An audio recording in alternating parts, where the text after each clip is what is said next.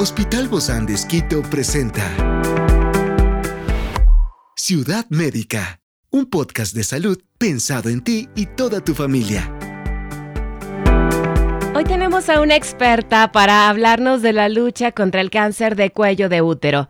Se trata de la doctora Paulina Paz, ginecóloga obstetra del Hospital Bozán de Esquito, y hoy está aquí, en este encuentro de Ciudad Médica. Yo soy Ofelia Díaz de Simbaña y estoy súper contenta de disfrutar este podcast de Ciudad Médica en este mundo tan apasionante de la salud. Te invito a que juntos lo disfrutemos.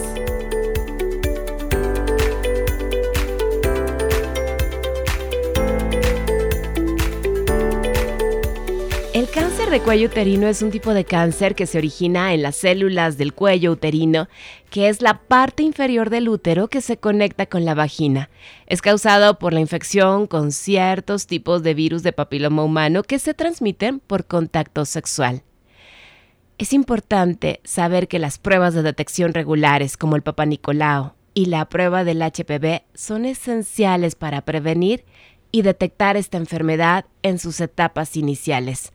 Hoy conversamos más de este tema.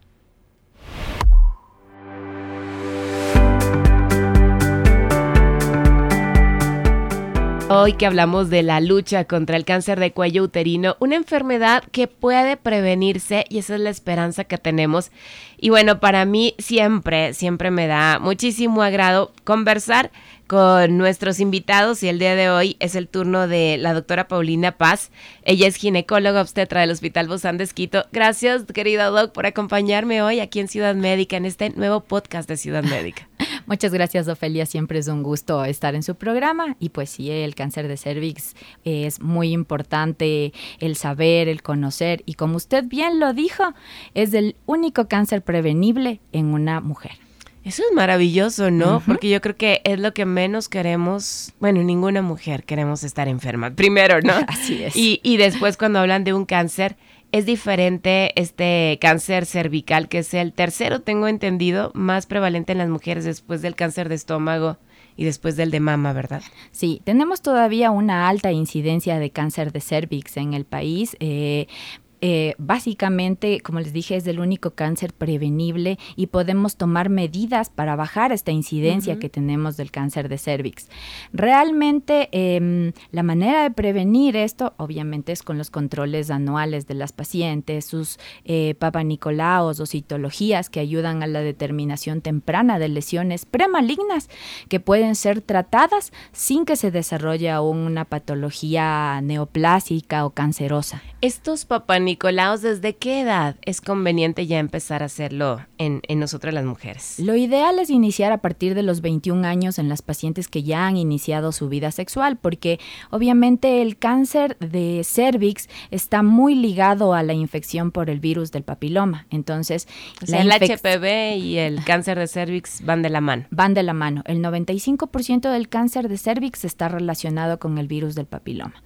Entonces, obviamente, eh, donde más frecuente es la infección por este tipo de virus es en las pacientes más jóvenes que inician vida sexual, que tienen múltiples compañeros sexuales también. Entonces, eso les predispone aún más a la infección. O sea que es más de transmisión sexual, ¿verdad? Este, Definitivamente. Este, este cáncer. El Definitivamente. El 95%, como les dije, está relacionado con el HPV y el HPV es de transmisión sexual. ¿En la protección como el condón ayuda en algo este tipo de preservativo o no?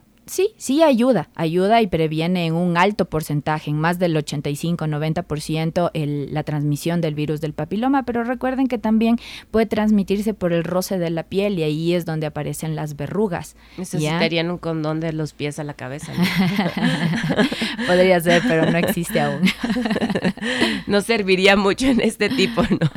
Puede ser. Pero no, el preservativo o condón es bastante útil en la prevención, no solo del, del papiloma, ¿no? sino también de otro tipo de enfermedades de transmisión sexual. Por eso es muy recomendable que, eh, pese a que si alguna paciente tiene algún método anticonceptivo hormonal, también use adicionalmente el preservativo para prevenir este tipo de infecciones. Lo ideal, obviamente, sería un solo compañero sexual, ¿verdad? Efectivamente. Eso sería como... Eso sería lo perfecto. perfecto, y ahí haríamos toda la prevención. Sí, y, eso ambos, ayudaría y mucho. ambos mantener esa fidelidad, ¿no? Definitivamente la monogamia ayuda muchísimo a que las enfermedades de transmisión sexual no se propaguen de una manera importante. Experiencias excepcionales son el motor que nos anima a trabajar por la salud integral de nuestros pacientes. Expresamos el amor de Dios para dar prioridad a la vida por sobre todas las cosas. Seguimos con nuestro compromiso, la seguridad del paciente. Hospital Bozán de Esquito, a la gloria de Dios y al servicio del Ecuador. Puede ser el 100% prevenible y curable. Así A es. través de... Así es. El cáncer de cuello de útero, como les dije, es el único cáncer prevenible en la mujer. ¿Por qué es prevenible? Porque este se produce por una lesión del papiloma. Obviamente, al hacernos los controles anuales con nuestro ginecólogo, vamos a tener la- el Papa Nicolau y obviamente técnicas eh, nuevas, que, moleculares, que ayudan para la detección temprana del virus. Y si se detectan lesiones eh, cervicales, estas pueden ser tratadas en el momento preciso sin que desarrollen un cáncer de cuello de útero. ¿ya? Pero si obviamente vamos esporádicamente al ginecólogo, vamos cada, cada nunca o cada 5, 10 años o cuando nos acordamos que existe el ginecólogo, podemos llegar ya tarde y el cáncer puede ya estar avanzado y ya es difícil el tratamiento, el tratamiento de las lesiones y nos toca ya tratar un cáncer. Y, y este incluye el del Papa Nicolau. El Papa Nicolau, eh, obviamente para detección del virus del papiloma. así es. También está la vacuna de la que tanto se ha hablado, del HPV. La vacuna ayuda muchísimo en la prevención, definitivamente.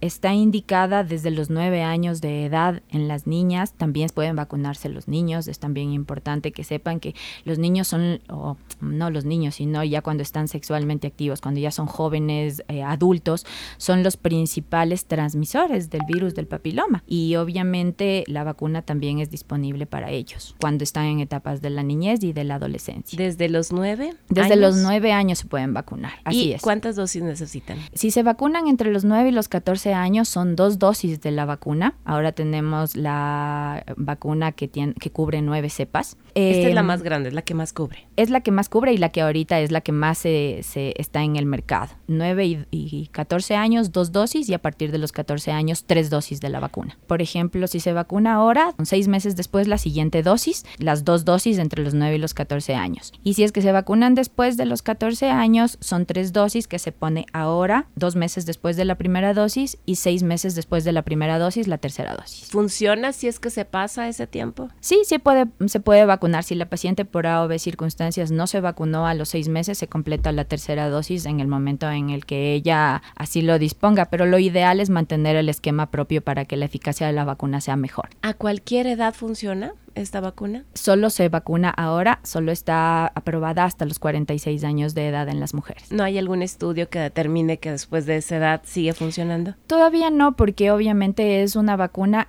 relativamente nueva. Relativamente, porque ya va varios años, pero obviamente las pruebas se hacen con el pasar de los años de, de las pacientes que ya han sido vacunadas. ¿Qué sucede cuando ya se detecta una de estas infecciones del HPV? Que inicialmente obviamente es asintomática, ¿no? Al inicio, obviamente, como todo tipo de infecciones virales pueden ser asintomáticas, no presentan ningún síntoma a la paciente. Con el pasar del tiempo pueden haber de pronto indicios como infecciones a repetición que, que, contribuyen Así en ese inicia. proceso. No, en, el inicio es asintomático. No digo, totalmente. a- esa, esa es como parte de, parte del proceso. de la observación que podemos tener. Sí, sí, podemos chequear e ir viendo pacientes, pero como les dije, es una, es una infección asintomática. Entonces, muchas veces el paciente no tiene ningún síntoma y la detección se hace en el momento del chequeo, cuando hacemos los exámenes eh, pertinentes, que es del Papa Nicolau, los, los test moleculares para la detección del papiloma. Los primeros síntomas, ¿cuáles serían?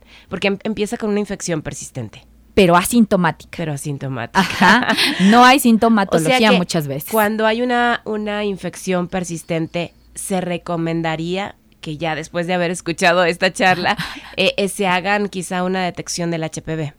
Cuando las pacientes no han hecho un control frecuente en la parte ginecológica y de pronto eh, se acompaña de alguna infección vaginal que no cede pese a los tratamientos que se le han dado por varios ginecólogos, obviamente hay que ir a buscar qué es lo que adicional está sucediendo y ahí se puede de pronto estar eh, eh, básicamente escondiéndose un virus del papiloma que deja que esta infección no se cure porque por alguna razón la paciente tiene bajas sus defensas, no hay una buena dieta, una alimentación que no es adecuada y es donde ahí más eh, afloran los virus, ¿no? Entonces ese es el momento en el cual la paciente puede estar expresando ya una infección por virus del papiloma. También se da un sangrado frecuente, ¿verdad? Después de las relaciones sexuales o, o intermenstrual o dolores pélvicos ahí estamos hablando ya de síntomas en relación ya a una patología mucho más evidente que ya es el cáncer de cuello de útero. Ciudad médica. Cuando tenemos cáncer de cuello de útero, los síntomas que puede presentar es sí, son dolor pélvico, dolor durante las relaciones sexuales, sangrados vaginales no explicables que no tienen ninguna relación con el ciclo e incluso mal olor en las secreciones vaginales. Pero ahí ya estamos hablando de un cáncer de cuello de útero avanzado. Se dice que la población femenina eh, más vulnerable es la población que se encuentra en etapa sexualmente activa, ¿verdad? Entonces, cuando las mujeres están en esta etapa y no han sido vacunadas, ¿se pueden vacunar a pesar de que ya estén empezando quizá con alguno de estos síntomas? Definitivamente se pueden vacunar, pero obviamente necesitan un chequeo ginecológico para que el ginecólogo les diga si es que son eh, candidatas para vacuna, definitivamente, y saber que realmente si la sintomatología es por una infección nada más o porque ya hay una lesión cervical que, que puede ser infiltrante, que ya es un cáncer de cuello de útero. Si hubiera alguna lesión, igual sirve la vacuna o ya no sirve? Sí, sí sirve. Si es que estamos eh, frente a lesiones no cancerosas aún, sino premalignas, la vacuna es muy importante porque, como les dije hace un momento, la vacuna cubre nueve cepas y entre ellas hay varios virus de alto riesgo, además del 16 y el 18 que son los más importantes, pero también hay otros virus que pueden provocar cáncer de cuello de útero. Ahora tenemos los test moleculares y estos test moleculares suben la sensibilidad y la especificidad del Papa Nicolau. Eso es importante. Y también es importante saber que si obviamente nos hacemos cada año el Papa Nicolau, puede que en un año por alguna razón no se detecte una lesión, pero en el siguiente es posible que ya podamos detectar. Entonces, y obviamente las lesiones no es que van a producirse de un mes a otro en cáncer, no van a cambiar a cáncer, van a necesitar muchísimos años para que estas lesiones puedan ser un cáncer. Por eso es importante el contacto anual con su médico ginecólogo. Puede ser que los resultados salgan normales en el Papa Nicolau. Sí, sin embargo, si haya un cáncer. Sí, sí, definitivamente. En un cáncer es un poco más difícil, pero sí, los exámenes tienen grados de especificidad y de especificidad y de sensibilidad. Muchísimas gracias, querida Doc, Paulina Paz, por habernos acompañado. Ella es nuestra ginecóloga obstetra del Hospital Bozán de Nos vemos pronto. Muchas gracias, Ofelia, por la invitación. Hasta luego. Hemos aprendido demasiado porque el cáncer de cuello uterino es una enfermedad grave que puede afectar a mujeres de todas las edades. Sin embargo, sí se puede prevenir y creo que ahí está el meollo del asunto. Se puede reducir significativamente este riesgo de contraer esta enfermedad con la vacunación contra el virus del papiloma humano y también todos estos exámenes de los cuales nos habló nuestra experta de detección regulares como el Papa Nicolau. Pero es importante que tú y yo como mujeres informadas tomemos medidas para proteger nuestra salud y la salud de los que nos rodean. Si tú quieres que sigamos hablando de estos temas de salud, por favor, queremos llegar a tu necesidad. Yo estoy en Instagram como ofelia.díaz de Simbana. Esta es una producción del Hospital Bozán de con el apoyo de HCJB. Encuentra este podcast de salud en las redes sociales como Spotify, SoundCloud y todas las plataformas digitales. Gracias por acompañarnos en este capítulo de Ciudad Médica, un espacio para tu salud. Hasta la próxima.